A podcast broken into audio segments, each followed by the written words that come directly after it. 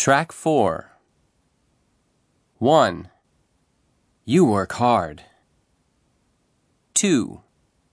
I'm very pleased with your performance. 3. You put so much effort into your work. 4. You're always on time. 5. You take your job seriously. 6. You're well organized. 7. You meet deadlines. 8. You get along with everyone. 9.